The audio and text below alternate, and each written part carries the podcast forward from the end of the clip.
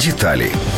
Румен Радев кандидат від ініціативного комітету на чолі з болгарською соціалістичною партією. Радев заявляв про плани поліпшити відносини з Москвою і виступав за зняття санкцій Європейського союзу, накладених через окупацію Криму і Донбасу. Радев, колишній командувач військово-повітряних сил Болгарії, генерал-майор запасу, навчався в Сполучених Штатах. У Молдові за пост глави держави боролися проросійський кандидат від партії соціалістів Ігор Додон і єдиний кандидат від правих проєвропейських партій Майя Санду. Проросійський кандидат Додон виступає за федералізацію Молдови і надання особливого статусу Придністров'ю, для чого потрібно провести референдум. Українські депутати направили запит голові СБУ щодо прийняття рішення про заборону в'їзду Додону на територію України за висловлювання, що містять ознаки посягання на територіальну цілісність і недоторканість України. Раніше він заявляв, що окупований Крим належить Росії.